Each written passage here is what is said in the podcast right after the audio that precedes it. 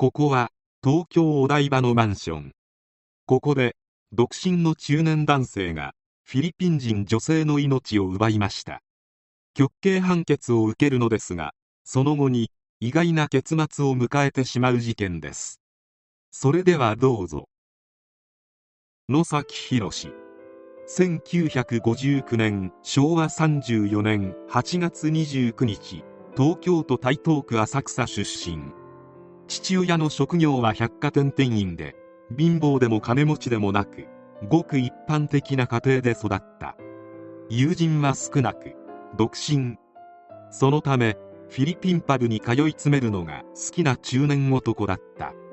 彼は本名で呼ばれるのを嫌い店では自分のことをチャーリーと呼ばせていた。そんな野崎が気に入っていたのは埼玉県草加市在住の米田ロンガキットエルダさん当時27歳。お金もそんなにあるわけでもない。冴えない独身中年だった野崎であったがエルダさんと交際することに成功。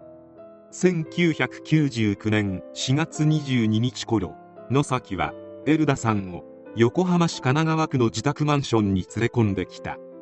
しかしこれはやらしいことをしようとして連れ込んだのではない。野崎はエルダさんに復讐しようとしていたのだ。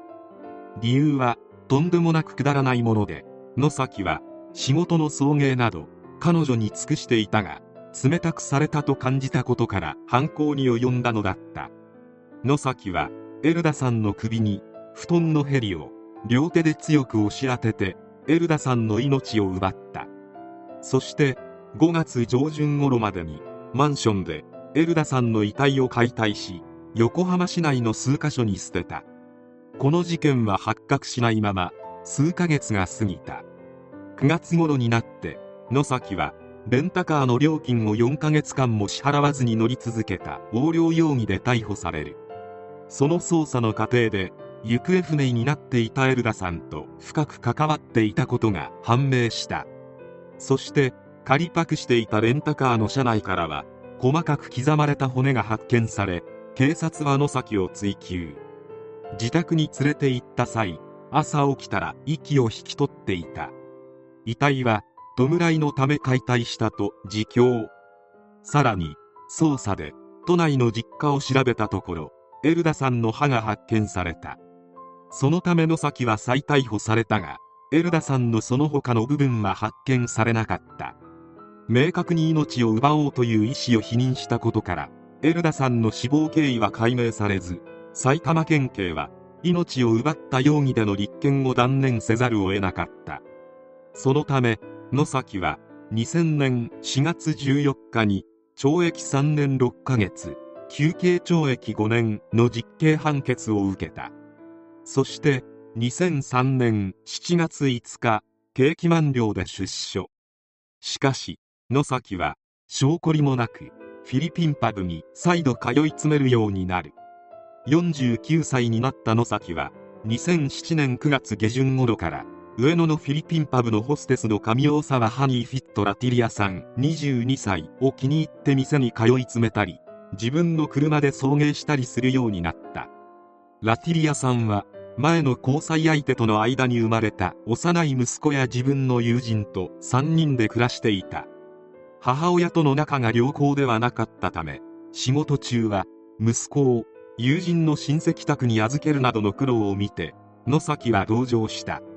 また容姿も自分好みだったことからラティリアさんの気を引くため息子に服やおもちゃを買うなどした。11月上旬頃ラティリアさんは息子と10枚2人で一緒に住む部屋を探すことになり野崎もこれを手伝った。その際野崎はラティリアさんから家賃の一部を負担することを条件に同居することを提案される。野崎は車を売り払って得たお金をその資金に充て12月下旬にはお台場のマンションにラティリアさんとその10枚2人の計4人で同居するようになった。その後長男も同居するようになり5人となる。この頃ラティリアさんは収入を増やすため六本木のパブに移っている。同居を始めると野崎は仕事への送迎や家事そして彼女たちの子供の面倒を見ていたがやがて家賃を滞納するようになりラティリアさんとの口論が絶えなくなる。そんな2008年4月3日夕方野崎は出勤しようとしたラティリアさんに声をかけたが無視された。このことに野崎は激高しラティリアさんの命を奪ってしまう。野崎はエルダさんの時と同じように遺体を処理した。しかし作業中のところをラティリアさんの家族に見られてしまい警察に通報され逮捕された。懲役明けしかも全く同じ手口で起こした犯行ということもあり反省も伺えない野崎に対し検察も厳しく追及。1999年に起こした事件についても改めて追及され死刑足す懲役14年が下された。懲役14年というのは以前の事件についての判決であり刑期は重いものから執行される決まりのためこの判決での懲役14年はほぼ関係なく野崎博は死刑であり死刑囚となった。2012年12月14日をもって死刑囚となった野崎であったが刑は執行されていない。しかし野崎はもうこの世にはいない。何が起きたかというと野崎は病によって命を落としたのだ。2018年に野崎は腎機能が悪化し人工透析を受け始めた。体調は悪くなる一方で11月上旬に血流が滞るようになりカテーテルを挿入。その後2020年12月になると抗菌薬や人工透析を拒否するようになり2020年12月12日に意識不明。翌13日に死亡が確認された。去年61歳。死刑はなかなか執行されないため習慣中に病で亡くなる例は結構ある。しかし人工透析は経験者によれば相当辛いもので最後は拒否していたともあれば亡くなる前は相当な苦痛を味わっていたと思われる。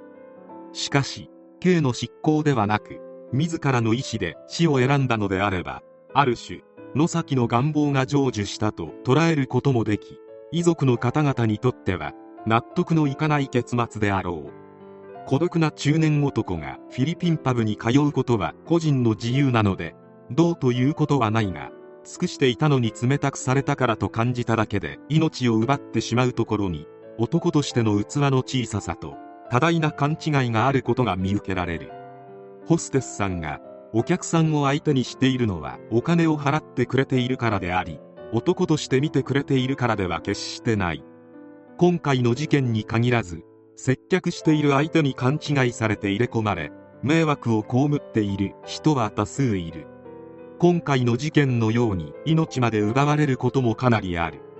経験が少ないであろう人に優しくすると異常に入れ込まれることがあるのでそういった人に優しくするときは野崎のような男がいることを常に意識しておいた方がいいかもしれない。刑が執行されるのではなく病であの世に行くなど最後まで自分勝手な男であった。